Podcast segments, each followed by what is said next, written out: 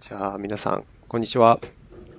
えっ、と、今日は、今日からですね、なんとビッグニュースがあるんですが、一緒にポッドキャストの、えー運営側として新しいメンバーが入ってくれることになりました。えー、浅井さんです。ようこそ。どうも、こんにちは。浅井陽介です。ね、前回、前々回かな、ゲスト会として、こう、ジョインしてくれた浅井さんがまさかの運営者側に回るという話で、はい、ありがたく、ちょっと喋るのはあんま得意じゃないんですが、頑張りたいと思います。よろしくお願いしますよ。ろしくお願いします。はい、基本的にはね、あまあ、ゲスト会とかも浅井さんと一緒に、えー、と今後、えー、とゲストの方を呼んで2人で、えー、と話を深掘っていったりしていきたいなと思ってます。はい。はい。なんか、運営側に回るきっかけになった話、軽くする？あいいですね。しましょう。うんうん、一応僕から誘ったっちゃ誘ったんだけど浅井さん的にはこうまあとはいえどういう気持ちでとかさあなんかどういうモチベーションとかなんかあったありました？僕は結構やっぱりいろんなポッドキャストを聞いてたんで、うん。なんか自分もいつか喋ってみたいなみたいな思ってたんですけど、で、うん。まあ、若妻さんとは結構、ワンオンワンとかさせていただいてて、若妻さんとできたらいいなみたいなちょっと思ってはいたんですけど、っていうのも、まあ、実はあありましたね、自分の方でも。で、まあ、お誘いいただいたんで、すごいありがたいなと思って。はい。なるほどじゃあたまたま良かったんですねそうですね。はい。まあ、ちょっともっと先かなと思ってましたけど、なんか、はい。そうですね、よかったです。うんえなんかどういう参考にしてるポッドキャストとかあるんですか？えーっと、まあ、よく聞くのは、バンクーバーのエンジニアのポッドキャストとか、あと、まあ、似たようなエンジニアのやつで、えーっと、Today Island ってやつはすごく聞いてて、はいはいで、あとは結構その、英語のやつだとジャーナルっていうやつがすごいわかりやすいんで、そういうのを聞いてますね。それは何系？テック系ですか？あえーっと、普通のウォール・ストリート・ジャーナルが出してるニュースですね。結構ニュースか、お金とか政治系とかのうん、ちょっとダークなやつを取り上げてるんですけど、どういうニュース系？例えばそのその週とかその日のまあトップニュースをこうアナウンサーみたいな人が一人でダラダラ喋ってくるそれともトピックみたいなのがあってこう深掘っていく感じ？そうですね。平日毎日やってるんですけど、基本的には結構、なんだろう、お金とかに絡んだ重ためのニュースを取り上げて15分深掘りするみたいな感じのニュースですね。え最近だと例えばまあ。ツイッターの買収の話とか、あそうですね。とはインフレの話とか。ーそうインフレの話とか、あとなんか、うん。まあアメリカなんで、まずマイアミに大ハリケーンが当たって、そこでなんか、その、や、住宅保険とかの、がすごい上がってて大変みたいな話とか、まあ、結構うんうん。聞いてて面白いのが多いし、なんか、英語も多分そんなに難しくないんで、わ自分でもわかるというか、うんうん。いいのがすごいいいですね。なるほどねはい。いいねそれ知らなかったな、はい毎回15分ぐらい？そうですね。はい。15分とかだった気がします。おいいね。なところですか。それそれはさ、あの毎回同じようなアナウンサーみたいな人がいるの？話の上手そうですね。はい。あの、まあ、2、3人くらいローテーションしてると思うんですけど、うん。はい。基本は、まあ、そのインタビュー形式とかでやったりとかが結構多いですね。基本的には専門者、専門家の人を呼んで。ああ、いいね。なんかこう、こういう人みたいな話し方とか、こういう人みたいな話の振り方してみたいみたいな、なんかそういうイメージってあるんですか？えそうですね。まあ、特になく。いや、でも、やっぱテンポよく、うん。なんか、いい話したいですよね。やっぱり。自分が知ってることは、っていうか、まあ、知らなくても、どんどんポンポン話したらいいなって思うんですけど、うん。うん。前回の自分のやつを聞いてみたんですけど、若妻さんと喋った。まあ、やっぱりすごい、あのー反応も遅いし、なんか、いろんな、余計な言葉も入ったりするんで、まあ、そういうのをなくしていきたいなっていうのは思いますね。ね。いや話が上手な人って本当に上手だからね。うん、うんすごいです、ね、なんか、最近いろんな話が上手な人のラジオとか、はい。漫談とか、ポッドキャストとかを聞いて参考にしようかなと思って、あ、そうなんですね。はい。今まではなんか、えーソフトウェアエンジニアがやってる、そういうことでアイランド FM とか Rebuild とか、はいバンクーバーのエンジニアだけ聞いてたんですけど、まあ、幅を広げようと思っていろんな、例えばなんか、日本の有名人とか、元アイドルの人がやってるラジオとかも、ちょっと聞き始めたりしてたんですけど、確かにそう。やっぱそそういう人たちの話は全然上手ですね。なんかいいですね。ププロってやってるので、はい漫談師とか、うん、まだそこまで聞けてないんだけど。例えばどういうの聞いてるんですか？いや、なんかね、YouTube で、というのも日本からラジオ聞くっていうのがちょっと難しくて、はいな。んかね、あの、ラジコっていうアプリがあるんだけど、あ,、はいれ基本的にはその IP アドレスでこう省いてるので、素直に聞けないんですよね。うん。へで、なんでこう、YouTube に上がってるやつをこう聞いたり、なんでこう、入手できるベースでランダムに聞くみたいな感じえ。はでい。うん聞いてたり、あとは星野源さんが好きなので、星野源さんのはい。やつをいくつか聞いたりとかしてますけど、まあなんんか人によってこう、話すスタイルが全然違うから、なんかその中から自分に合うテクニックとかね、スタイルを見つけられたらいいかなと思って。なんかこれいいなみたいなのありました？うーん。と、なんかままだこの人がとかってそこまでは。あ、まあでも、星野源さんとかすごい上手というか、なんか、自分が心地よく話せる人を周りに集めてる印象があって、はい。なんか、うん。なんかその、自分の素をさらけ出せるような場というか、うんで、それで、割とうちはネタとかもいいんだけど、普通に話が面白くどんどんどんどん盛り上がっていくというか、まあなんかこう、友人とかとね、集まってさ、飲み会してたり、うんなんか、家に集まって遊んでるとこう、普通に話がどんどん盛り上がっていくみたいな、あ、なんかあの感じはい。を、があって、えー、いいですね。ちょっと聞いてみたくなりました。はい。た、ためになるとか、そ、そういうのではないんですけど、うん。いいなと思って聞いてましたね。いいですね。はいそう。ちょっと聞いてみます、それは。うん。まあ、僕は話が上手になるという目標も割と大きい目標としてこれやってたりするから、そこは結構、まあじゃあなんかそれネタでもっと気づいたことがあれば今後も話していこうかな。ああ、いいですね。うん。ちなみにそれは、やっぱ日本語とか英語とか関係なく考えられてますか？うん、関係なく考えてます。うんあの、やっぱり話のね、テクニックとかスキルとかはい。雑談力みたいなのは多分言語関係ないと思うので、そうですよね。まあ、とはいえ英語はまだあんまり聞けてないけども、うん。ジョークとかってなってくるとね、コンテキストとかカルチャーが入ってくるから、いやー、そうですよね。喋るだけでも難しいのに。浅井さんも今、だって英語で働いてますもんね、確かね。まあ一応そうですね、働いてます、英語で。でジョークとか、なんか、なんか雑談の機会とかあります？割と仕事の話して終わる感じ？あ、ありますね。なんか飲み行ったりするときは、やっぱり、そういううん。感じになるんで、うん、結構その、IT 系だとなんか、なんだ IT 系っていうか、その、まあ、そそのエンジニアリング系のジョークとかは言いやすい、すごい。まあちょっとパッと出てこないんですけど、うん。なんかまあ、ミームというか。そうですね、それっぽい、なんか日常に起きたことをそのエンジニアリングに例えて、もうボケるみたいなのはちょっとあったりする。なんかややりやすいんですけど、それ以外はちょっとコンセプトに。そうですね、はい。ああ、なるほどね。まあ、それもそうじゃない、エンジニア以外に伝わんないんで、なんか、うん。そうですね、難しいなって思う。あとは人がジョークを言った時の反応とかも難しくないですか？なんか、ああ。なんかどう、反応っていうかその、まあ日本だったらボケたツッコミがあるじゃないですか。うん。うん。そそれの、なんかツッコミというか、まあツッコミみたいなのあんまりないですね、多分、英語は。まああるのかもしれないですけど。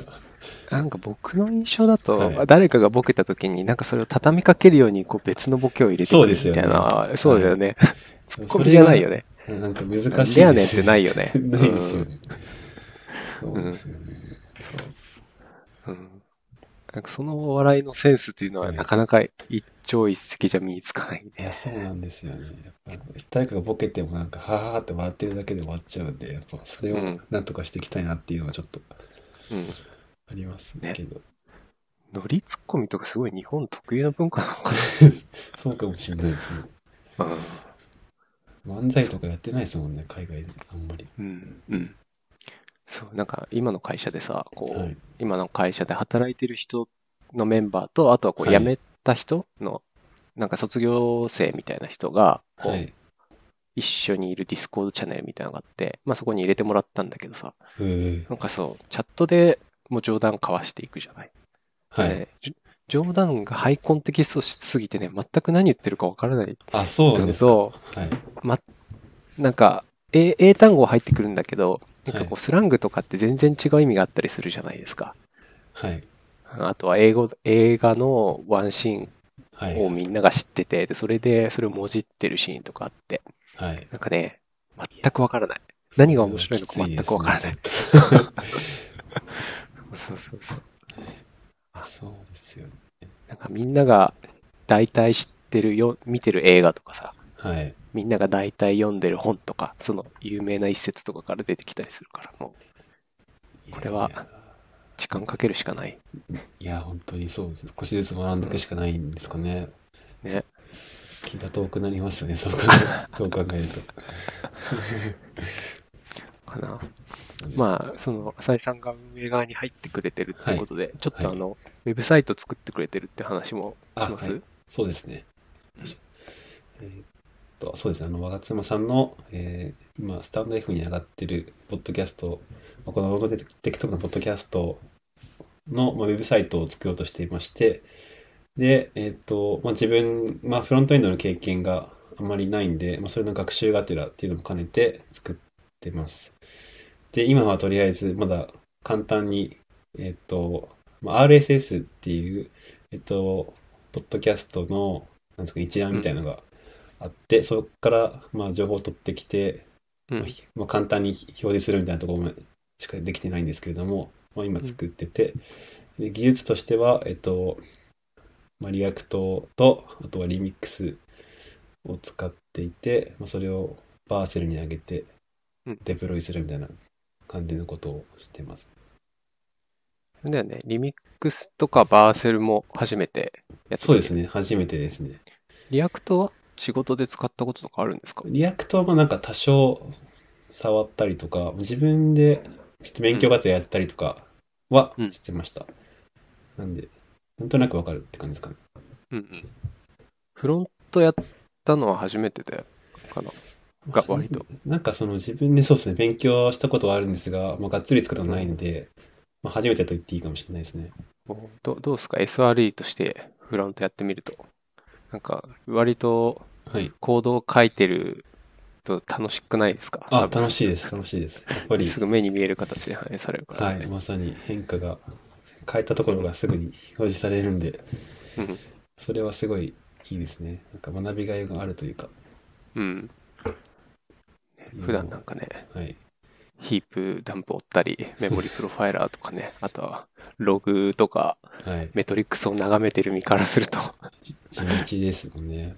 そうそうそう、 React、React すごいフロント簡単に書けるようにしてくれてるので、ライブラリもたくさんあるからね、そうです、ね。フレームワークとかもあって、はい。なんかそれっぽいのがすぐできちゃうから。そうですね。うん。あの、一方でなんか、その、なんか種類というか、まあ、ライブラリーが多様すぎて、まあ、自分でやると制約がないから、逆にそれが難しいなっていうの、なんかそのどうすればいいのか、すごい悩んじゃうんですよ。どれを選べばいいかみたいな。はいはい CSS とかも今、テイルウィンド CSS っていうのを使おうとしてるんですけど、うんまあ、それも実際よく調べてみると、まあ、なんていうか、まあ、組織の中で、その CSS のデザインっていうか、まあ、使われ方を統一するみたいな、まあ、うん。ところが一つ目的としてあるっぽくて、うんそこまで別に考えなくてもいいから、まあどうなんだろうってちょっと思ったりとか、うん。まあなんかいろいろ、そうですね、まあ、なんかその選択肢が多すぎて、ちょっとゴリゴリ進めていけないというか、なんか悩みながらやってるところがありますね。調べたりしそうだよね。個人開発の技術選定ってすごい難しくて、うん難しいっていうか、制約条件がおっしゃる通りないので、はいなんか、何でも選べちゃう。じゃあ何でも選べちゃうんだよね。そうですよね。どうやって決めてますか？的には、個人的には、まあ、個人開発なので、使いたいものを使うって本当にいいかなと思ってて。例えばはい僕だったら、その時学習、こう、覚えておきたいなと思ってる今まで使ったことない CSS のフレームワークをあえて導入してみて、はい。で、自分の使える幅を広げておくとか、はい。あとは別にそのフレームワークは新しいのを覚える必要そんななくて、まあ、うんそこは学習コストを少なくして別のところでチャレンジしたいと思ってるんだったら CSS フレームワークはすでに知ってるものにしといて、はい。あの、違うところで新しい技術を入れてみたりだとか。まあなんかバランスっすよね。はい。うん。そうですね。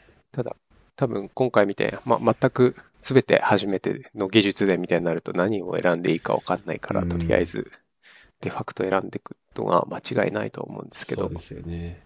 うんなんか UI とかの話になっちゃうんですけど、なんかその、まあ、テールウィンドだと、その、まあ、そんなに簡単ではなくて、簡単かと思ったんですけど、結構そのデザインをちゃんとしようと思うと、自分でコンポーネントを組まなきゃいけないんで、結構大変で、であればやっぱブートストラップとかの方が最初は簡単なのかなって、ちょっと思ったり、まあ、他にそういうなんか、すでに UI 使いやすいのが、まあ、あるのであればそういうやつの方がいいかなって思ったりとか、うんちょっと悩みながら。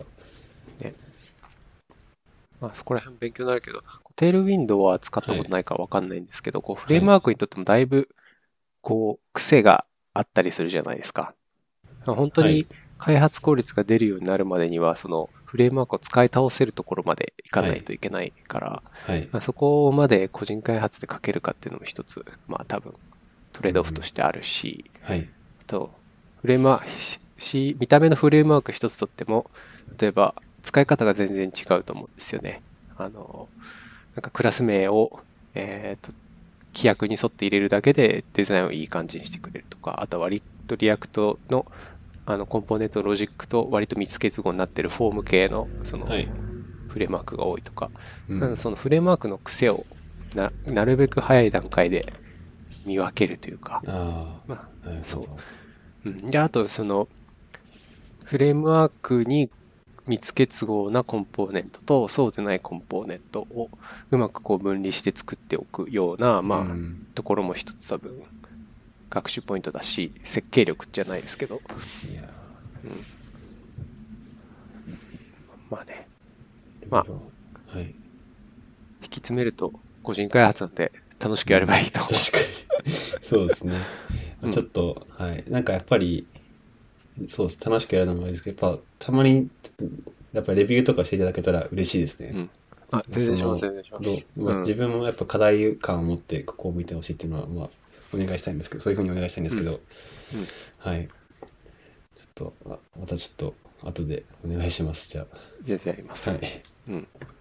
なんか配信もね、今はとりあえず始めやすいと思ってスタンド FM でやってたけど、本当ははい Apple のポッドキャストとかで聞けるようにね、アンカーとかね、配信していけるようにと思ってて、まあただはい一人でやってたし、ここまはいで手がついてないけど、うん。やっていきましょう。はい。ぜひ。ということで、まあ今日のメイントピックとしてやりたいなと思ってたのが、はい2022年の振り返りを、ということで、まあ年の瀬なんでね、はい。僕結構こういう2020年振り返りとか、あと年が明けた時に今年1年の抱負みたいな考えの 好きなタイプで、はい。うん、結構年が変わった時とか今年やりたいことリストとか作ったり、まあ半分ぐらいできなかったりするんだけど、いいですね。うん、そういうの好きなんだけど、そういうのはい。やるタイプですか？僕は、そうですね、振り返りはそんなしてないんですけど、あ、うん一応してるかな。まあでも、その抱負みたいなの作りますね。うん毎毎年これをやろうみたいな。いいね。はい。どんなの作りました今年は？今年？はい今。年はね、あの、なんか人生、なんか人生の大目標となんか中目標みたいなの考えてて、はい今。年のトピックは、えっ、と、キャリア、キャリアというか僕の場合はエンジニアなので技術と、あとは健康、ウェルビーイングと、あとはファイナンス、はい。資産運用みたいな、それぞれ3つトピックに注力するみたいな決めて、で、エンジニアリングだったら、これができるようになりたいとか、はい。こういう状態になってたい。で、ヘルスだったら、こういう習慣を身につけたい。で、ファイナンスだったら、このトピックを学習したいみたいなやってて、えっ、と、確か、はい。エンジニアリングは、何だったかな。まあ、マイグラフデータベースの会社にいたから、グラフデータベースについて詳しくなるみたいな感じだったかな。それで、結構、なんか趣味プロジェクトで、その、まあ、ネオフォジェ使ってみたりとか、あとは、なんかその仕事で関係ないライブラリ使ってみたりみたいな、割とアウトプットは出したかなと思っていて。おーで、ウェルビーイングの方は、あなんかこうスポーツの習慣を身につけたいなと思ってたんですよね。はい健康のために。はい。で、当時考えてたのは、えーっと、なんか、ランニングとか、えーっと、筋トレとか、一つだけだとなかなか続きづらいなと思って。はい。例えばランニングの趣趣味をつけようとしたときに、うんすごい外が寒くなってとか、あとはなんか、雨が降ってとかってなると、ちょっとなかなか習慣つきづらいじゃないですか。そうですねだ。から、ランニングの習慣を身につけるじゃなくて、有酸素運動を30分するというものにして、で、その有酸素運動のレパートリーを増やすってことに注力したんですよね。だから、うん。縄跳び買って、はいで。縄跳びがあれば、あの、屋根があるとこだったら雨降ってもできるし、とかね。ああ、いいですね。はい。確かに。あとはテニスラケットも安いの買って、近くに無料のテニスコートがあるから、あの、パートナーと一緒にやるようにしたりとか。えということで、テニスを始めて、めっちゃいいですね、それ。テニス始めて、ジャンプロープも習慣づけるように買って、で、あとは、家に卓球台買いましたね。ええそうなんですか？これビッグニュース。そう。これは割と後半のもうガチの卓球ですか、その。ガチの卓球台です。ええなんかいわ家でそのテーブル使ってやるみたいなのありますけど、本当に買ったんですけど、卓球台。最初はテーブルを使ってやるっていうすごい安い2000円ぐらいのキット買ったんだけど、はいてやっぱね、弾まないんですよね。ああ、そっか。質が違ピンポンう玉が。僕が中学校の時卓球部だったので、なあん、かそういうことですか。なるほどここ。ちょっとややっぱり、なんか、た多分卓球部じゃなかったら多分それで満足してたんですけど。いや、そうですね。なんか普通の人だったらそそんな変わるかなと思うんですけど、やっぱ卓球部だったっていうのは、そうですね。先生ですね。そう。で、卓球台を買ってリビングに置いて、妻と、あの、時々やってますね。奥さんはちなみに卓球とかはやってたんですか、もともと。なんかやってなかったんだけど、すごい上手なんですよね。あ、えーあテニスをやってたみたいで。ああ、そっか、それはちょっと似てますもんね。ね。うん。でね、あれ買って気づいたんですけど、あの、はいなんか、IT 系のオフィスに卓球台とかあるじゃないですか。はい。あれの意味が分かりましたね。なんでですかあの。よくやるのが、ランチタイムにやるんですよ。はい。で、ランチタイムに、あの、やらないってパートナー誘って30分くらいやったりするんですけど、はい。本当に頭がすっきりする。えー、ああ、そうですか。ピンポン玉に集中するので、こう、おこれをしっかり返さないと、なんか仕事のこととかいい意味で忘れるって、なるほど。有酸素運動にリセットできるんですね。その、そうそうそうそう。すごい。卓球台は普段はどこに置いてるんですか、ちなみに。あの、折りたためるようなやつにしたので、邪魔あ、の時は折りたためるようにして。すごい。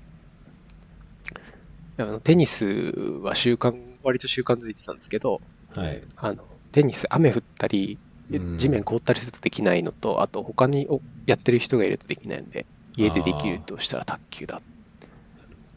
卓球はいいですね。続けやすそうですし、なんか、ふ負荷にならないからそんなに。そう。あとね、そんな高くなかったんですよ、卓球台。なんか僕は、なんか、10万、20万ぐらいするのかなと思ってたんですけど、はいはい。多分2、3万、3万、2万円台かなで買えたんですよね。ジュニアので、すね。はい。うん、eBay で買ったんですけど。ネットで。そう、新品でもっといいやつだと多分4、5万だけど、まあそれでも手の届かないところじゃないというか、二人でジムに行くことを考えたら、まあそれでもいいかな。いいですね。卓球はいいですね。なんか、人が来ても楽しめますもんね、卓球だったら。それぞれ、本当に。ダブルスとかやったり。そう。この前、ニューヨークに住んでる義理のお姉さんがさ、あの、おー泊まりに来たんだけど、はいや。ってましたよ。いいですね。うん。いやさ、卓球とか、うちの家族も卓球好きなんですけど、やっぱりお場所取んなきゃいけないんで、わざわざ卓球するのに。まあう、ん。温泉行ったりとか。まあ、それをそうだねやっぱ家でできるってなったら全然違いますよね。QOL が。そうそうそうまあ、一応言っとくと、その卓球というか運動をするっていうことにかなりプライオリティを置いてたので、はい。リビングはその卓球で置けるように最適化しましたね。ああ、もう卓球ベースで考えられてるんですね。卓球台だけじゃないけど、一応テレビも端っこにあるし、はい。どかせば見れるんだけど。そうですよんね。普通に考えたらそういう入んないですもんね。そうそうそう。んそういう努力、努力というか、あの、はい最適化は必要でしたが、まあでも、ね、ソファーに座ってポテチを食うよりは全然健康的な。いやー、確かに。ちょっとそれは検討したいですね。なんか共通の趣味が、ちょっと、すみません、自分の話になっちゃうんですけど、共通の趣味がなんか最近ないねって話をしてて、妻と。なんかそういう卓球だとやっぱ手軽にできるから、めちゃくちゃ参考にしたいなっていう、もうちょっと、場所の制約が大きいんで、厳しいところあるんですけど、はい。うん。共通の趣味ね、わかるわ。うん。ランニングは共通の趣味できなかったですけど、あの、やっぱテニスとかテーブルテニスとか、こう、なんか楽しいじゃないですか。楽しいと普通に続くし、人は好きな人が多いから。そうですね。うん。いいですね。ちょっと参考にしたいですね。うん。という、そうそう、かな。まあ、それがヘルスとウェルビーイングで。はいで、。あと、ファイナンスはね、あんまできなかったんですけど、ファイナンスは、国際課税の仕組みについて詳しくなる。で、そのアクションアイテムとして、なんかそのタックス、なんかその、なぜ、租税、租税の歴史とか、あとは、タックスヘイブンとは何かみたいな、なんかこう、ちょっと、した読み物とか、とりあえずそのタックスに関する読み物をなんか5冊読むみたいな感じにしたかな。おーそれは、まあ読んだかな。読んだけどイギ、リスのタックスですか？それとも国際的なものですか？タックスヘイブンとか。えっとね、基本的には、まあ、イギリスが関わってると思うといいんだと思ったけど、まあ、普通にその、日本の経済学者さんが書いてる租税の仕組みみたいな本とかも、あ、新書みたいなやつ、ちくまはいから出てる新書みたいなやつも読んだし、はい。あとはなんか、タック成分の話って、すごい面白くて、はいなんか、まあもちろん自分がこう、脱税するとかそういう話じゃないんですけど、あの、はい。なんかこう、すごいいろいろスキーマがあって、で、それがどういうふうに使われていて、みたいな、なんか、あのね、半沢直樹とか好きな人なら、なんかそのかノリではい面白く読めるというか、へーなんか裏権力と、その正義の戦いみたいな、おお。うんうん、なんかそういう半沢直樹好きなんで、はい。ああ、そか。そうういう小説感覚で読みましたね。まあ事実は小説よりきなりじゃないですけど。そういうのってなんか面白いですよね。僕も読んだことあるんですけど、半沢直樹の本。うんなんかその、まな、面白く勉強できるみたいなところがいいですよね。っていう楽しみながら。うん。そう、かな。うん。成分で有名な国ってどこでしたっけ？ケえーとねケイマン諸島ケイマン諸島ありましたね。うん。あと、なんだっけな。まあ、なんか島国が多いですよね。ああ、やっぱそうですか。うん。タックスヘイブンほどじゃないけど、やっぱり香港とかシンガポールもそういう情報が集まってたり税金安いですよするし。ね。うん。ああとね、やっぱりこう、海外に来て詐欺の対象にされるケースがすごい増えたんですよ。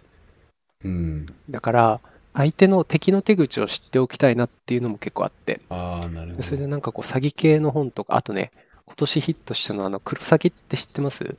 漫画、あるような。はい。そうそう、聞いたことありますクロサギっていう、まあはい漫画があって、で、それが映画化とかドラマ化もしてるんですけどね。はい。山、山下やさんかな？山 P さんがなんかやってるドラマなんですけど、はい。そう、クロサギって漫画を読んで、あの、それは、なんか実際にあった詐欺とかをこうインタビューしながら、まあ漫画に起こしてはい。やった漫画なんですけど、それ読んだりとかして、うんあ、こういう手口があるんだっていう勉強になりました。普通に面白かったし。確かにそうですよね。そういうのを勉強しないと海外でやっていけないというか、うん。うん。大事ですよね、めちゃくちゃ。そうそうそうそう。なんか知っておくとさ、あ、これ詐欺っぽいみたいなわかあるので、確かに。嗅覚が鋭くなる。うん、鋭くしたいなと思って。確かに。そうですね。そう。あとやっぱり国際間でイギリスとか日本に送金するときとかなんかこう、危ない、間違って知らない、無無知、無知であるがゆえにこう悪いことしたくないじゃないですか。はいなん。か、なんか普通に無無知で知らなくてそれが悪いことだって知らなかったけど、例えばなんか友達とか、あとはなんかウェブサイトとかでこれはお得だよみたいなのに、軽い気持ちで乗ってやってみたら実はそれがグレーでしたとかね。嫌じゃないですか。やってそう、それは。ついつい。うん。なんで、本当に、ナレッジ is power じゃないですけど。うん。まあでも本当にそれによって大損したりすることもありますからね、そういう騙されたりして。まあ、なんか本当に自分の最低の防衛力として結構大事ですね、やっぱり。そういう知識があるかないかって違う、全然違う気がしますね、確かに。ね。うん。まあ、そんな感じかな。まあ、抱負の話をしたらついでに軽くあ僕2020年振り返りましたが、なんかはい、浅井さん、2022年振り返り、いくつかありますかね。と、あ、振り返りか。うん。えーっと、自分は、振り返りとしては、そうですね。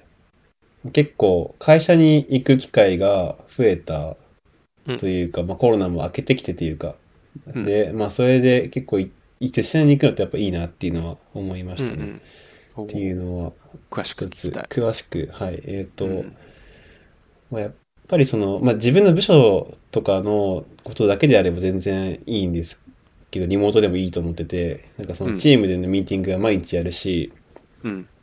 まあ、うまくい、それでうまくいくんですけど、まあ、そうじゃない人たちと関わるときに、やっぱりぜ日頃から関わる術がないので、まあ会社に行って、そのオフィスのどっかで喋ったりとか、まあ、例えばちょっとその後ご飯行ったりとか、まあ、するうん。だけで、なんか全然その仕事のコラボレーションの、なんだろう、密度が変わるというか、まあ、なってちょっと思って、ねはい、ちょっと思って、なんかその相手のことをもっと考えてできるようになったりとかするんで、なんかその若澤さんのポッドキャストをこの前聞いたんですけど、そのうん雑談力の話ですかね。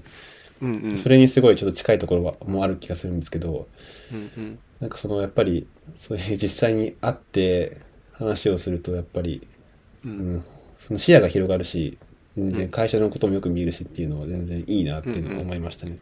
なるほどね。はいなんか、具体的なエピソードとかあります？実際にこう、うんプロジェクトにこういういい影響があったとか、あとはあの部署の誰々さんとこういう関係が広がったとか。ああ、そうですね。まあ、具体的にはやっぱデータベースとかの、デデータ分析のチームがあって、まあ自分は SRE としてデータベースを、データウェアハウスとかをまあ見ることがあったんですけど、うんまあもうその時に、その、まあちょっとデータベースの移行とかをしようとした時に、まあよりそのデータチームのことを考えてうんやれるようになったりとか、まあその後コミュニケーションがしやすくなったんで、今からこれやるよっていうのを、まあアナウンスとかしやすくなって、作業しやすくなったりとか、っていうメリットはすごいありましたね。うんうん。クロスチームというか他のチームの人とのこう情報交流がね、やはいりやす。くなるっていうところですそうです。ね。はい。っうんうん。ていうのがありまそれはなんか言って自然発生的にいろいろ会話が発生したんですかそれともオフィスにいるな、オフィスの中でこう、それを促進するようななんかす。仕掛け、例えばウォータークーラーの周りにみんなが集まってとかさ、あー、そうですなんかそういうね。場を設けたりみたいな。あったんまあ、あの、キッチンが一つしかないんで、そこに結構行くときに喋ったりする機会があったりとか、まあ、あとは、まあ、仕事しながら実際に直接喋る機会があったりとか、まあ、おっしゃったように、その、まあ、会社の飲み会的なイベントもあったりするんで、そこで喋るとかうん。は、すいろいろ、いろんな機会がありましたね。なるほどね。はい。いやー社内のこういう関係は大事ですからね。はい。本当に実質、浅井さんの会社今ハイブリッドって感じですよね。じゃあ、リモート。そうですね。はい。うんなるほどね。なんかそうなると逆に、こう、何らかの理由でオフィスに来れない人とのはい情報格差みたいなのも出てきたりしません、ああ、そうかもしれないですね。はいリモートが好きで来ない人もいれば、家族とか遠方にいるみたいな理由でオフィスに来れない人がいて、みたいな。はい。あ、それはあると思いますね。まあ、実際の業務にかかるかどうかはちょっとわからないですけど、それによって。まあ、そうじゃない、その、業務外の結構会社の重要な情報とかが意外とその、直接喋ることで伝わってきたりするんで、まあ、人事の情報であるとか、まあ、っそうだよね。ていう話はやっぱり全然伝え方が違いますね。うんかどうかで。結構難しい問題でさ、はいこう individual contributor として働いてると多分他人のそういった状況ってそこまで気にしなくていいんだけどはい。これは結構問題として顕在化すると多はいいパターンが2つ3つあってまず1つが従業員が孤独を感じて会社にこう connected な感じを感じなくなって離職率が高くなってしまうみたいなケースとはい。あとはこう逆にオフィスで重要な情報が回るようになっちゃってはい。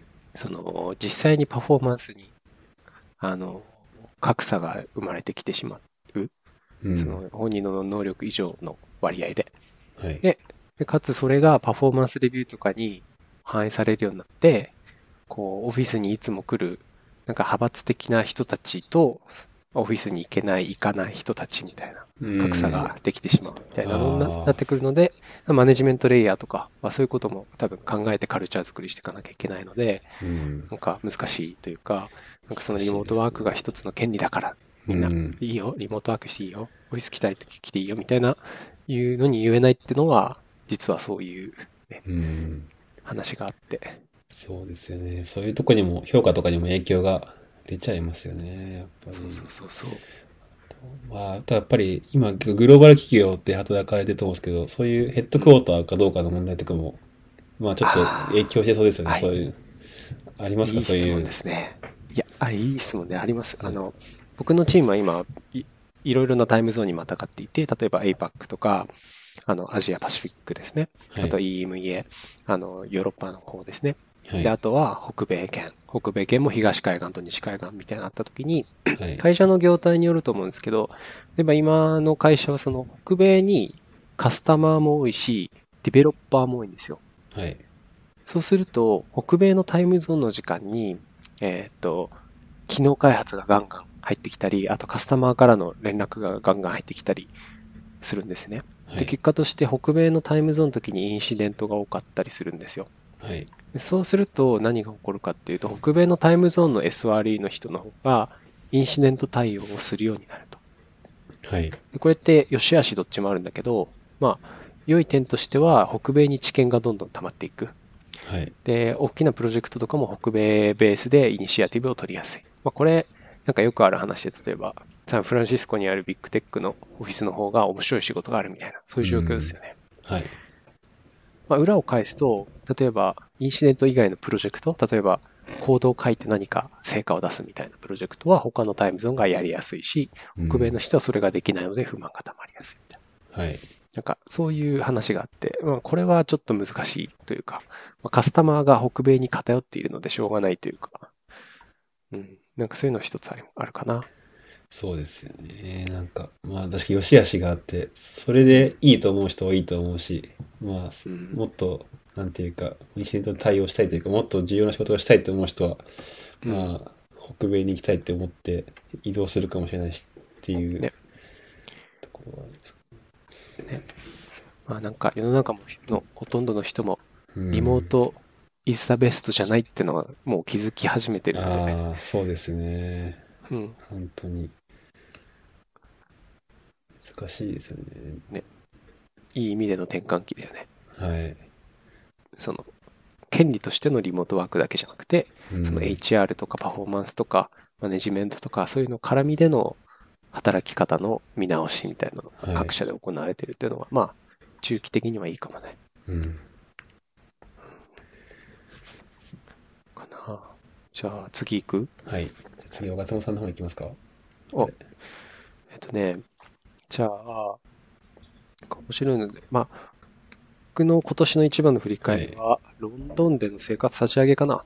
はい。あの、こ去年の、えーっと、12月に、ブリストルという、あの、クックパッドのヘッドクォーターがあった町からはいロ。ンドンに引っ越して、あ、そっか。でちょうど1年なんですね。これで。ちょうど1年経ちましたね。おめでとうございます。だいぶ落ち着いた年だったかな。うん。ようやく移住が完了して。なんか、ううちのファミリーはなんか毎年何かしら大きいイベントがあって、あ、誰かが転職したり、はい学校始まったり、投影したり、みたいななんかある、はい妊娠したり、子供生まれたりとかあるんだけど、うんはい。今年は割と、こう、腰を据えて、おおのおのが頑張りたいことに頑張れた年だったかな。いいですね。うん、特にね、娘が行ってる、その、レセプションっていう、イヤゼロ？まあ、日本でいう幼稚園みたいなところがあるんだけど、はい。すごい相性が良かったんですよ。子供と先。生の。はい。これが本当良くて、なんかブリストルいる頃はあんまり合わなかったりして、におーにか3つ試したのかな？なんか、はい。うん、先生と合わなかったり、雰囲気と合わなかったりして、そんなに相性があるんですね。なんか、うん、なんでかはねちょっとロジカルに言えないんだけど、なんかす、はいまあいい先生だったんだろうね。まあそういうのもありますよね。人と人の関係だったら。そう。うん。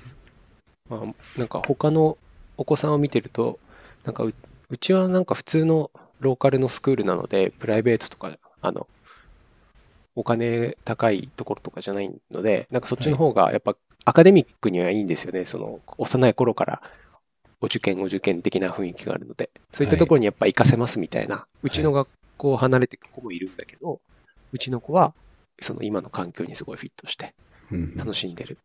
まあ子供がハッピーだとね、親はハッピーなので、いやーそう一番大事ですね、それは。そう、ここかな。ああ、それはじゃあ本当に安心できますね、なんていうか。そうそうそう。いいですね。いやー、ロンドンすごい家賃高いからさ、はい。あのーもうちょっと郊外の安いところに引っ越したいなと思ってたんだけど、ちょっとそれがあるから、なかなかしばらくはここにいるかもしれない。うんうんうん。家賃が上がったみたいな話もされてましたもんね。上がったっていうか、家賃交渉されたみたいな。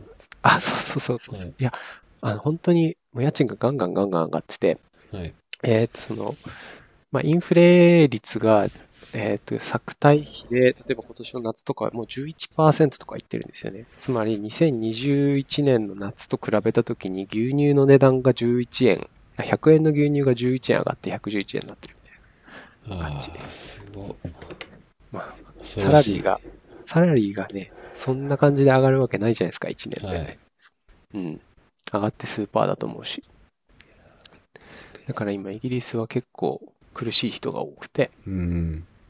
でね、そうして、あと政策金利も上がってるんですよ。この前3.5%になった、あの、バンクオブイングランドっていう、まあ日本でいう日銀みたいなところが、はい政策金利というのを上げて、はいで。そうすると、その、他の銀行も真似をして、まあ、それに習うように金利を上げるじゃないですか。はい。そうすると、まあ世の中に流れるお金の量が、まあもちろん減るので、はい。で、で何が起こったかっていうと、あの、儲け値えーっと、なんだっけ、住宅ローンの利率みたいなやつかな、が、えーっと、同じように上がって、住宅ローンを借りてる人が返さなきゃいけない利息がすごい増えるんですよ。ああ、確かにそうですね。そうすると、あの、なんか住宅ローンとか、多分、あれさんはまだ家とか買われてないですよね。持ってないです、まだ。うん、なんか、でも住宅ローン、例えばイメージすると、借りるときに固定金利だとか変動金利だとかがあって、はい。固定金利何パーセントなら今の企業で生きるかとか、こう試算を立てるじゃないですか。はい。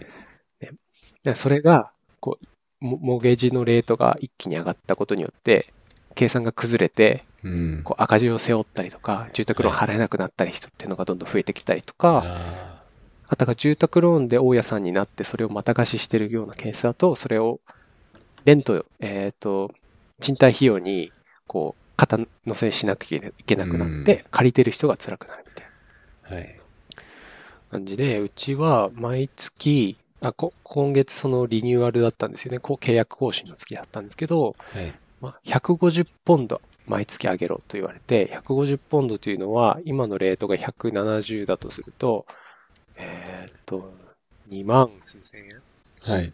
そうですね。まあ、毎月。なんで1年間ですると2 30万ぐらい、30万ぐらいみたいな。半端ないですね、それは。半端ない。いやいやいや、ということで、交渉して、はい。えーっと、30ポンド負けてもらったんですけど、うん、30ポンドか。年間で言うとまあ5、6万かな。うん。まそれでも高いが。まあ、じゃあどこもそういう感じなんですかね。もう結構、更新に当たったところは、そうどこそうそうそ。も上げていう僕の友達でも、あの、最近、1年半ぐらい前にロンドン来てっていう、はいあの、ふ夫婦の人がいて、そこも、なんか去年100ポンド上げられたって言われたかな。今年も上がりそうみたいなおっしゃってて。ええねマジか。そんななんか毎年上がったらなんか怖くて生きていけないですよね。そうそうそうそうそうそう。生きるの怖くなって。あと別のブリストルのね、友達は、あの、大家さんが家を売りに出すと。売りに出すから出ろって言われちゃって、まあ、それはしょうがないんだけど、はい。この時期に家を出ろって言われたらね、寒い。寒いし、このレントが上がってる時に見つけろはいみたいな、そっか寒いの関係ないですもん。そうそうそうそうそう、ああ、そっか。感じで、大変だ。住居費は高いですね、ロンドンは。うん。なんかコロナになってから、まあ、不況がなんとかって結構言われてましたけど、今が一番なんかようやくなんか実感できるレベルで不況がやってきたようなねレセッショ感じが、ンがね。はい、うんしますね。うん。まあ、来年も続くかもみたいなイギリスはい政府は言っていて、おおまあ、もうしばらく続くかもね、1年半とか、18ヶ月とか。はい。僕はちょっとリーマンショックとかあんまり経験してないんで、社会人になってから、お小松さんそうそうに多分、なんか、こういう暗い、暗い気持ちになるというか、なんか、ちょっと前が見えない感じが、なんかは怖いですよね。わかんないですけど。うん、わかるわかる。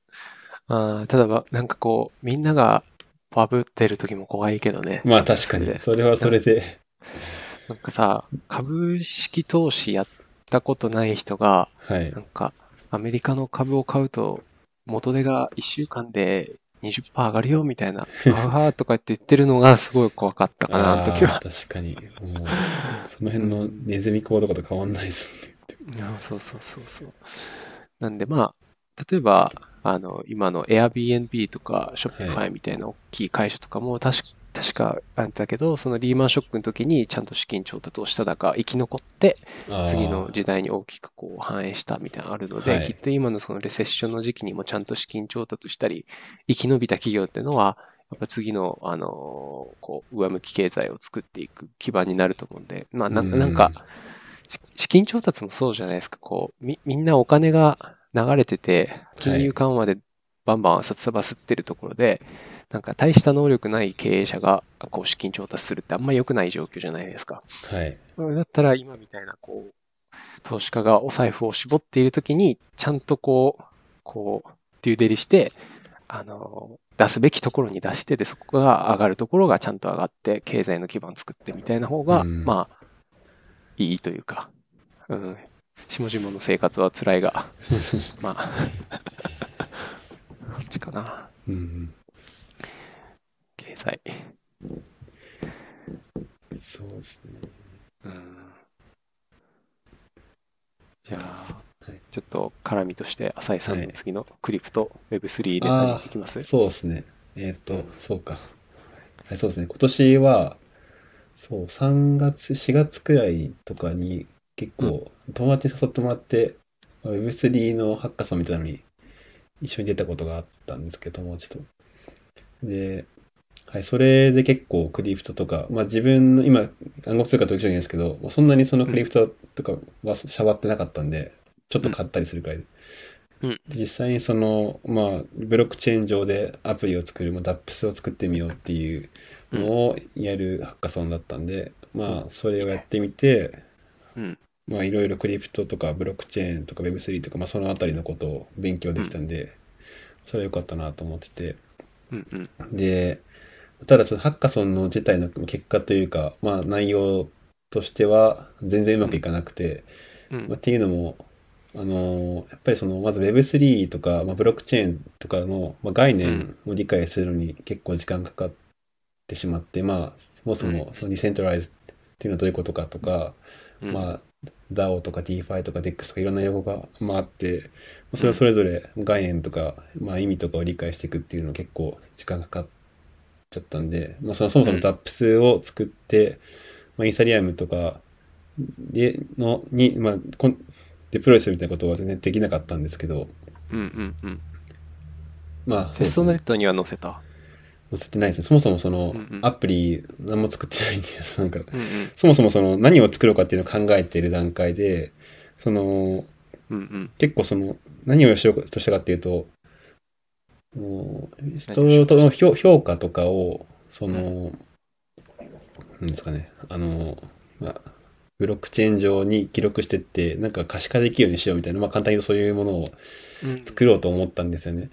うんで、例えばその、 Discord とかのやり取りとかを、まあ、記録、そこから、まあ、記録を持ってきて、なんか、いい働きをしてる人に評価をしていこうみたいな、まあ、考えたんですけど、どね。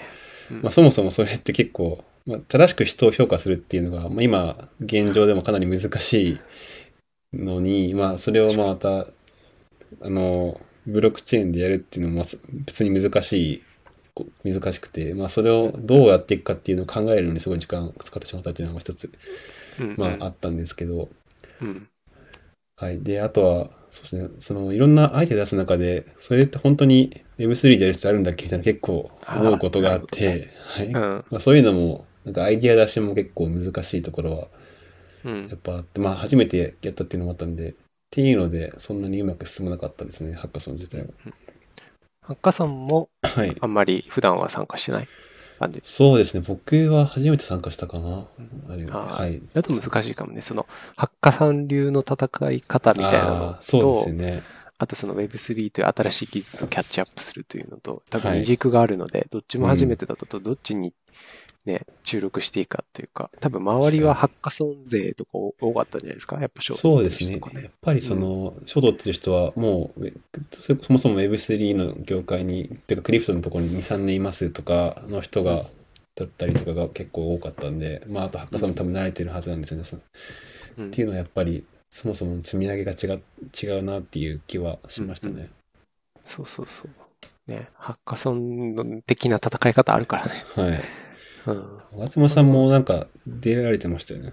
あ、そうそうそう、一回出てて。まあ僕もね、僕はどっちかというと、その、ソリディティとかスマコン、 smart contract ちゃんと書けるようになりたいな、みたいな。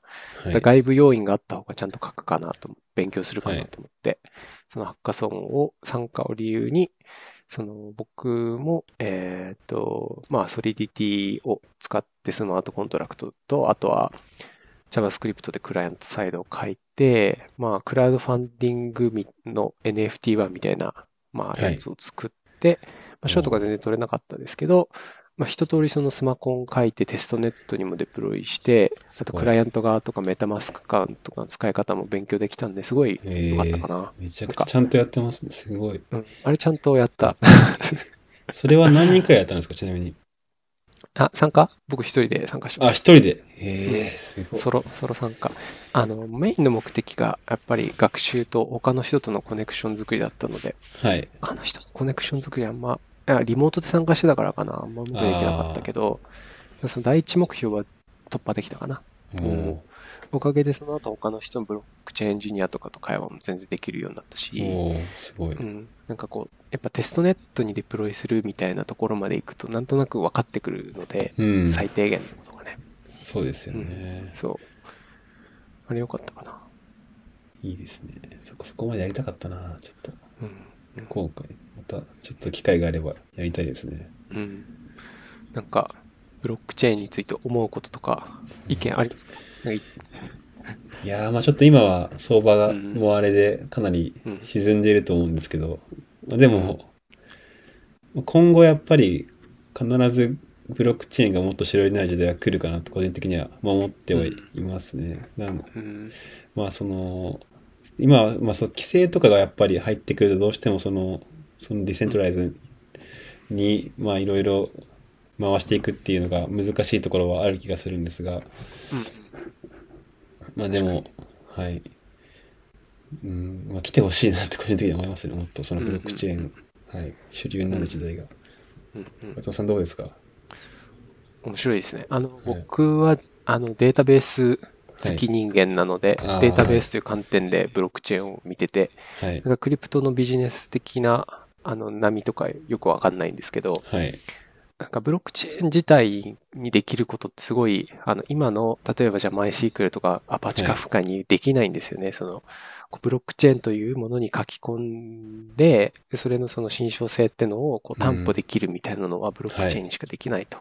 で、それが既存の Web2 のアプリケーションを置き換えることって不可能だと思うんですよね。スケーラビリティとか、うんあとは開発効率性みたいな。だけど、その、真相性を担保するみたいなところが求められるビジネス要件って、まあ、多分ス、スーパーとか十数パーのはい感覚であると思う。ささっき浅井さんが言ったようなやつとか、あとはなんか資格を証明するとか、あとはその人メンバーシップを証明するとか、あとはその、ファイナンスの観点で DeFi とかね。なので、なんかその、いろんなデータベースが今世の中ありますよね。RDBMS とか、ストリームとか、グラフデータベース。で、そこに並ぶような形でブロックチェーンが入ってくるんじゃないかなっていうのはうん。僕はどっちかというとなんかデータベース屋さんだからなのか、なんかそういう考え方をしていて、あだから Web2 のエンジニアが、ここではグラフデータベース使っとこう。で、ここではアパッチカフカ入れとこう。で、ここうん。は基本的には RDBMS で正規化して、リレーション作っとこうみたいな感じで、で、ここの担保するところにおいてはブロックチェーンを使っとこうみたいな、なんかこういうポリグロットなデータシステムを作っていくことになって思っていて、うんそういう意味で Web2 エンジニアにとってもブロックチェーンにデプロイして、そこの仕組みを分かってかける、スマコン、最低限のスマコンをかけるみたいなのは多分一つこう、なんだろうね、ワンオブゼムみたいな感じで必須スキルになっていくんじゃないかなという、そういう見方をしていて、それはすごい納得感ありますね、何か。うん、もちろんその、あ、どうぞどうぞ。いえいえ、なんかその、うん、結構その対立軸で捉える人が多い気がしてて、まあ自分もちょっとそういうとこあったんですけど、Web2 か Web3 かみたいな、まあそうではなくて、うんデータベースの一種として向き合われていくっていうのは、なんか現実味がある気がすごいしましたね。うん、そうですよね。まあ、もちろんそのね、ポリゴンとか、そういう新しいネットワークを作っていく、インフラを作っていく側になるプレイヤーもいっぱいいますけど、はい。まあ、ほとんどのソフトウェアエンジニアにとってはそんな感じで、ワンオブゼムとしてのスキルとして、うんある程度分かんなきゃいけないものみたいなのにはい落ち着くんじゃないかなという気がしてるので、まあ僕は好きですけどね、技術としてすごい。はなんで、い。今後もキャッチアップしていくと思いますし。はい。いいですよね。ねちょっと、なかなか結構その、まあやってる方、Web3 業界で頑張ってる方は、本当にもう全振りしてやってる方が多いので、うんうんなんていうか、その熱量とかはすごいなっていうか、自分にはなかなかできないうんので、なんてうんうん、なんていうんですかね、なんか、まあ、うん、すごい、すごいなと思いましたね。うんね。多分なんかインターネット黎明期みたいな感じはい、はい、そうですよね。わかんないけど。うん、すごいいろんなサービスどんどん作って、ねまあ、しダメなものもあれば、どんどん成長していくものもあってみたいな、うんうん。すごい面白いタイミングなのかもしれないですけどですね。ね。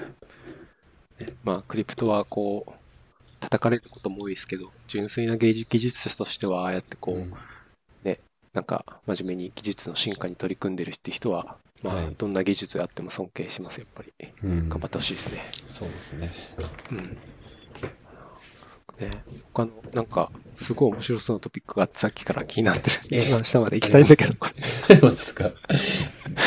これ筋肉の話ですか？うん。どっちも面白そう。はい。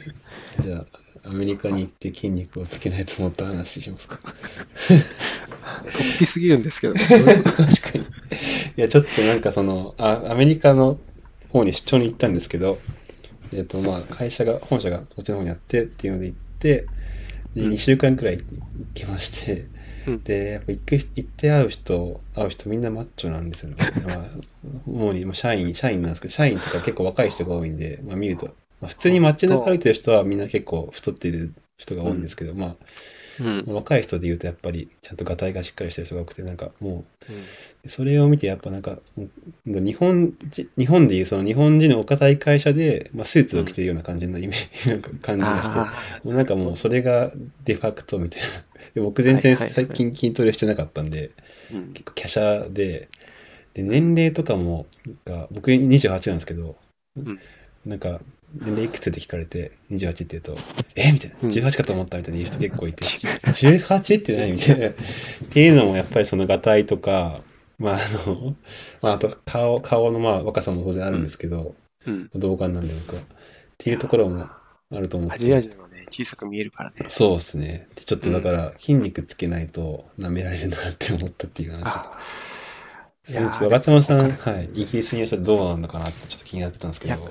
いやっぱりその、はい。なんだろう、生物学的にアジア人っていうのは小さくなりがちなので、はい。あの筋肉もね、やっぱりすちゃんとトレーニングしないとつかないので、それすごい感じますね。はい。あとはやっぱりこう、あんまり、ねなんかそこまで深刻ではないが、やっぱりその日本にいる時よりはこう身の危険を感じることも多いし、家族を守らなきゃいけないので、単純にこう、ね、マーシャルアーツとかね、ボクシングとはいか始めようかなみたいな思ってたりしますし。ああ、そうですか、やっぱり。うんやっぱりこう強そうだなって思うと、やっぱり手かけないみたいなところもやっぱあるので、ああ、そうですよ、ね。防衛、プリベンション、予防みたいな意味でも、ある程度はい強そうながたいってのは、あっていいかな。ただ身長はこう、今からちょっと上げられないから、筋肉しかない。そうです。ね。筋肉しかない。うんいや、でも、うん、それは、すごい感じましたね。いや、すごいわかる。まあ、うん。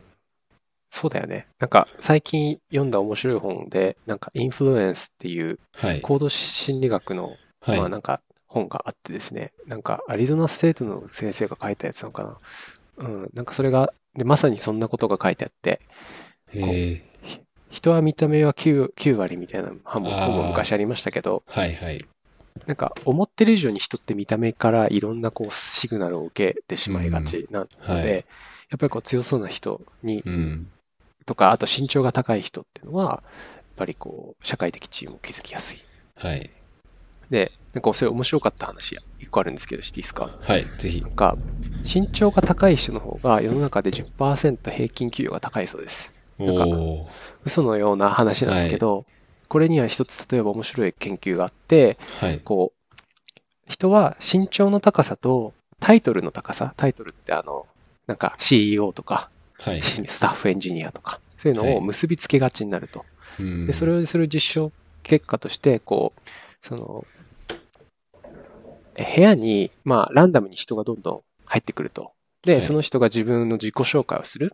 で、その被験者は、その人の身長を当てるっていう、あの、へーゲームなんですけど、ゲームというか研究なんですけど、はい。で、その人の自己紹介が CEO ですみたいな自己紹介したのと、あと普通の一般社員ですっていう、平社員ですっていう自己紹介をしたときに、はい。その身長の、えーっと、いを当てた時のそのイメージが、そのタイトルが高け高ければ高いほど高いんですよ。だから例えばお、ん本当は物理的には同じ170センチの人が来たんだけど、自分は CEO ですって自己紹介した170センチの人と、自分は平社員ですってし自己申告した170センチの人を周りが見たときに、うん CEO の方が身長が高いっていうふうにご認識してしまったとそうなんだ。面白い。本当にバカ、バカみたいな、嘘みたいな話なんですけど、はい。人間って単純なので、なんか、そうですよね。うん、いや、そうなんですね。科学的にも証明されたんですね、それが。うん。やっぱり筋肉つけてる人がいると、この人自己管理できてそうって思うじゃないですか。いや、そうですよね。うん。いや、本当にだからなんか自分の意見の通りやすさとかも、日本だと多分あんまりない気がするんですけど、海外に行ったら、うん。もうよりある気がして、まあ、そういうのもやっぱり全然違うのかなっていう、その筋肉があるかどうかとか、まあ背が高いかっていうのはちょっと変わるんですけど、うん、って思って、はい、筋肉作りたいなと思って。あとまあちょっとじゃあ、アクションアイテムですね、2023年の抱負。ねはい。ヒゲもちょっと思いましたね。ヒゲ生やしたいなとかも。それでヒゲを今生やしてるんですか？あ、今ちょっとヒゲ生やしてない。全然生えないからちょっと悲しいんですけど。はすごいね。い、うん。ちょっと練習してます、いろいろ。うん。じゃあ、筋肉をつける2023年。楽しみですね。はい、頑張ります。どっちかというと、あの、大胸筋とか、はい。大腿四頭筋とか、こう、大きめの筋肉をつける感じになるよね。なんかやっぱ胸がでかい人が多い気がします。はい。あと肩ね、多分後ろ姿とか、そうか。そうですね。うん背中と肩甲骨周りの筋肉とか。うん。そうですね。うん一時期やってたんですけどね。うん。あ、ジムに行ってた感じジですか？ムに行って、はい。その時は、彼女、なんか妻もいな、彼女もいなかったんで、モテたくてやってたんですけど。なん でもちょっと多少良くなったんですけど、やっぱりでも、うんそんなに大きくなんなかったです。もうちょいが頑張れよって話だと思うんですけど。あれね、なんか、筋肉を大きくする方法と筋肉をこう、しなやかにする方法、いくつか違うんですよね。ああ、はい。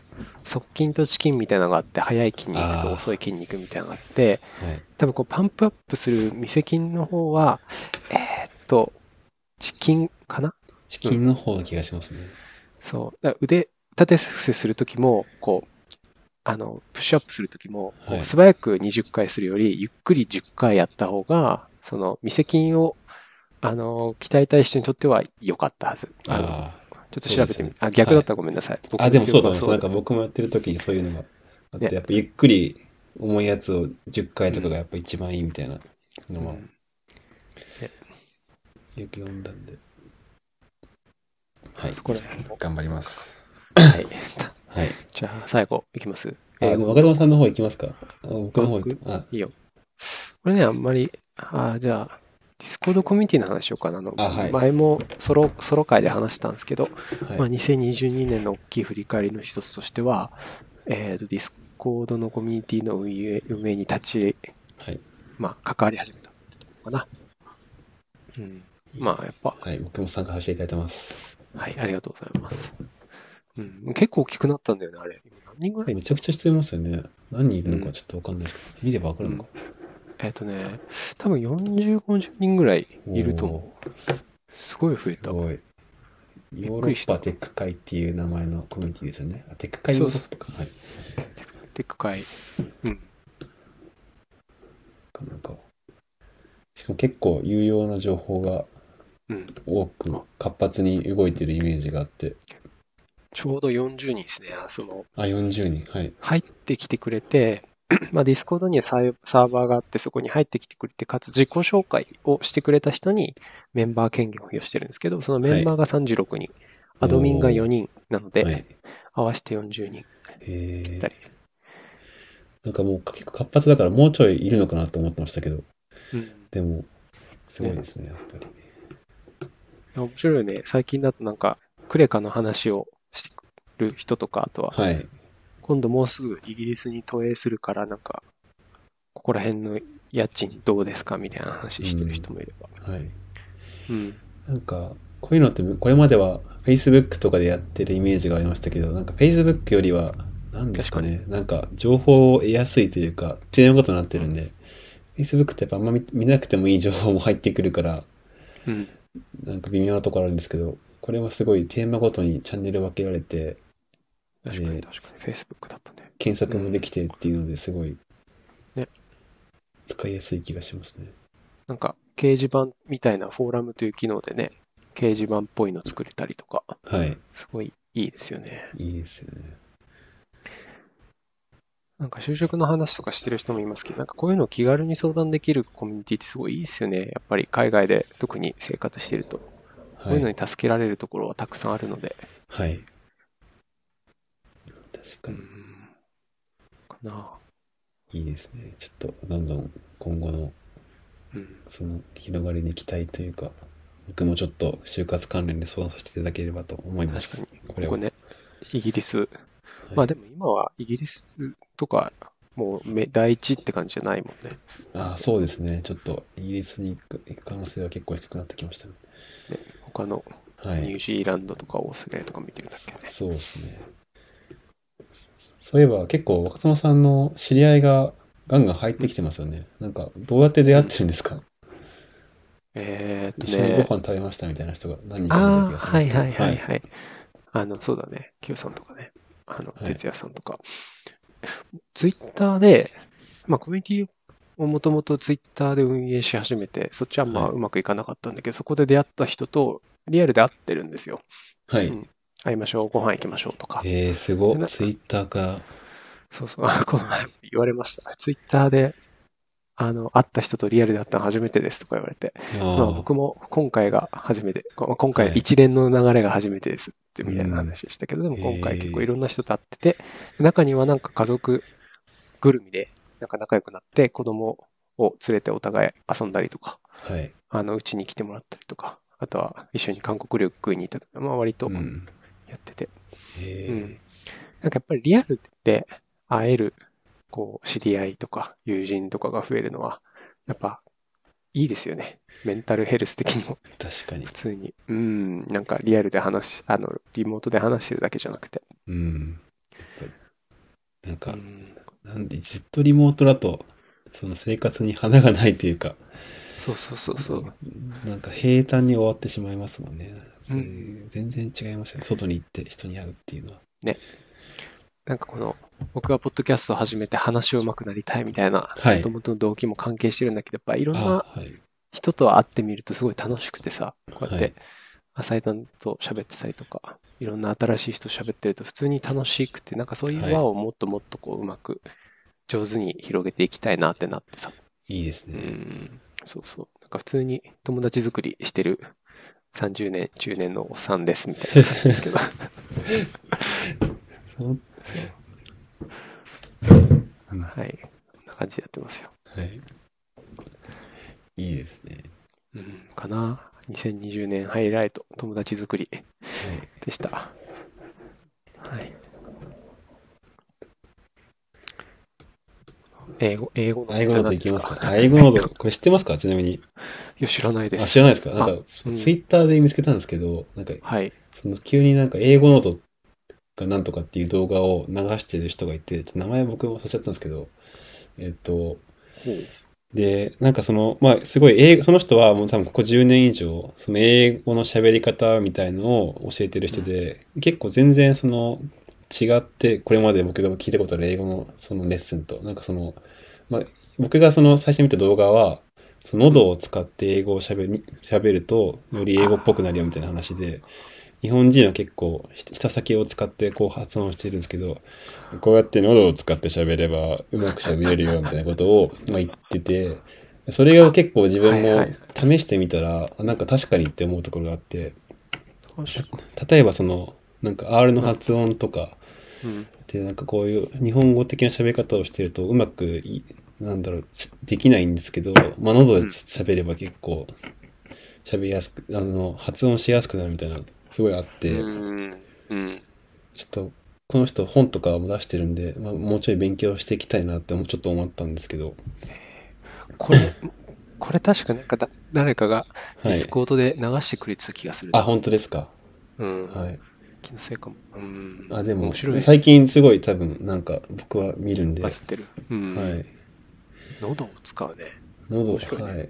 なんで、なんか、こういうことをなんかこれまで全然教え、教わってこなかったんで、うん。もっと早く知れたら、なんか変わったかもな、みたいなのはちょっとあって、うんうん。はい。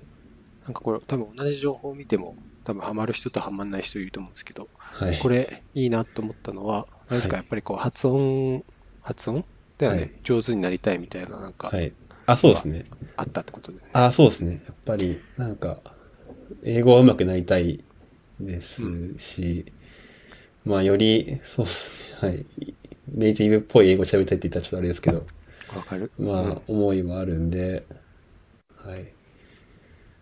うん、なんか、そうです。これができないと、やっぱりネイティブっぽく喋れないかなっていう気はちょっとしたんで、まあ、これがすごい自分にはヒットしましたね。うん。いいね。やっぱりこう、なんか、流暢に話せる人って、いるよね。そうですねあの、ネイティブじゃない人でも。そうですね。いますね。うん。多分ちゃんとトレーニングしてると思うし。なんか、そこら辺で言うと、その、英語絡みで定期的にやってる学習とか、キャッチアップとかあるんですか？こういう英語ノートとか、そういう動画とか、新しい教材を定期的に見るようにしている。いや、そんなにちょっと本気で勉強するのが好きじゃないんで、あんまりがっつりやってないんですけど、まあ、さっき言ったように、あの、あの、なんですっけ、ポッドキャストを聞くとか、うん。あとは、まあ、YouTube で、なんか、こトークショーとか見るとか、うん。まあ、ちょっと独り言を英語で言ってみるとか、そういうことあは独り言ね。うんはい。うん。まあちょっとあんまり続かないんですけど、まあ、やるとか、まあ極力その外国人との会話に参加するとか、もう機会があればっうん。うんていうのは意識してるくらいですかね。なんかやってますか？僕ね、すごい独り言しますよ。あやってます？意識的に。はい結構長いことこれは、あの取り入れていて、はい。なんかで読んだんですよね。英語で独り言をするといい。結局その喋る練習なので、はい。でその僕近くにそのちょっとした森林浴みたいなできるとこ公園みたいなのがあって、はい。まあ、あの、始業前とか、娘を保育園に送った後とか一人で歩くんですけど、歩きながら、今日のミーティング何言おうかなみたいに、ミーティングで言うことをお独りー言で言ったりとかはい。あ、いいですしてますね。あとはなんか最近読んだ本の感想とか、お、英語で言ってるんですね。英語で言ってますね。あ、それ大事ですね。まあね、あ、そうそう。ちょっと嬉しかった話していいですか？はい。今年ね、一回、一回だけの初めて英語で夢見たんですよ。おおそうすごいうん。なんかね、あれ嬉しかったな。初めて。プロ、プロ English speaker ですね、それは。初めてですね。あれ、なんか喋ってたんですか、英語で？喋ってた、喋ってた。多分仕事だと思うんだけどね。あなんかミーティングで、あ、はい。ってた気がする。すごい。技術の話を一回だけなんだけどね。また見たいです。もう、いやでも、これからすぐいくらでも見るんですか、もう。うんそんそこまでのレベルに達して。いやー、娘は毎日英語で夢見てるみたいですからね。ええあ、娘さんは、ちなみにもう、バイリンガル的な感じなんですか、今は。バイリンガル、いや、まあ、英語がメインですね。あ、英語優位なんですね、もう。うん。じゃあ家でも英会話してるんですか？えー、あのね、遊ぶときはやっぱ英語ですね。その、つまり、え学校では遊んでるときに英語なので、遊ぶはいイコール英語みたいなモードになっちゃって、僕もへーほぼ英語で遊んだりしますね。ああ、そうなんだ。じゃあ、ええ若妻さんも結構、なんだろう、それで勉強になることもありますか？ありますあります。あのいつも夜絵本読むときも、はい発発音の練習だと思ってやってるんで。娘さんに指摘されたりしそうですよね、発音。あしますよ全然しますよあ、そうなんだ。あとね、普通に何言ってるかわかんない。へえそうなんです。そういう。怖っなんかこの前、その、レセあの学校でその劇があってね、はい。あの、みんなでく、あるじゃないですか、こう、お遊戯会みたいな。はい。うん、そこに行ったんですよ。はい。頑張ってる姿を見に。はいあ。の、すごい頑張ってて、親としては嬉しかったんだけど、はい。正直言うと劇の内容全く分かんなかったです。そうなんです。なんかねそれは英語がわかんないでその言ってる英語が分かんなかった。うんえーなんか、いろんな子供たちがいろんな頑張って言ってるんだけど、ああのは、いや、なんかストーリーラインは50%分かるんですけど、はいなんか細かい言い回しとか、なんか面白いポイントとかはあんまり分かんなかったな。ーそれは単純にその、聞き取れないっていうか、その喋り方の問題とかじゃなくて、普通にその、英語がわからないってことなんですか？いや、聞き取れなかったですね。ボキャブ、ボキャブの前以前だと。ああ、うんなるほど。そう。確かに。そうですよコンテキストないからね。はい。仕事とかだとコンテキスト分かってるから、そんな会話難しくないけど。そうねいや、ちょっとそれ、なんか複雑な気持ちのよさな、なんか娘さんに教えてもらうみたいな、まあいいと思うんですけど。いや、僕も多分そういう未来が来る可能性があるんで、なんかね。いや、でも本当に第一言語と第二言語が違う。うんのは、なんか、本当なんか面白いですよね。面白いっていうか。そう。うん。英語で喋って遊んでる時も、はいなんか僕が分かんないこと言うと、あの、聞き返してくるんですけど、はい。は？みたいな感じで聞き返してくるんですよね。すっごい落ち込みますね。な なんかこっちの人ってそれで聞き返すじゃないですか。多分先生とかもそういう聞き返し方をしていて、あ別になんか、あの、別に何も不思議でもないんですけど、あ、はいなん。か、娘に英語が分からなくて、そういう聞き返しされるとちょっとへこみますね。いや、そうですよね、ちょっと。いや、ちょっとそう、うん辛いですね。そうそう、あの、英語を頑張る理由はたくさんあるので、やっていくしかない。なんか、すごいいい話を聞きました、それは。はい。こんな感じかな。なんか、最後に、あそうね、2023年の抱負的なの、あります？抱負か、ちょっと全然考えてなかったんですけど、なんかありますか？もうね、じゃポッドキャスト絡みで言うと、はなんか、まあ今は週1で配信しようみたいなことをやっているから、まあ2023年中はそれを続けたいかなと思ってます。おお毎。週土曜日。うん。頑張りましょ基本的にはこうやって2人で配信して、まあはいできない時でも何かしらネタを入れて、う。はい。あとね、ゲスト、いろいろこういう人呼びたいってのをね、2人でリストアップしてるから、はい。あの、呼んでいきたいですね。そうですね。もしこれ、これを聞いて興味がある方がいたら、ぜひ連絡していただきたいですね。ぜひぜひ。はい。ちょっと初めてポッドキャストのオーナーっぽいこと言いました。もうすっかりオーナーですよ。共同オーナー。共同。はい。じゃあ、今日はこんなところにしましょうかね。はい。じゃあ、ありがとうございました。ありがとうございました。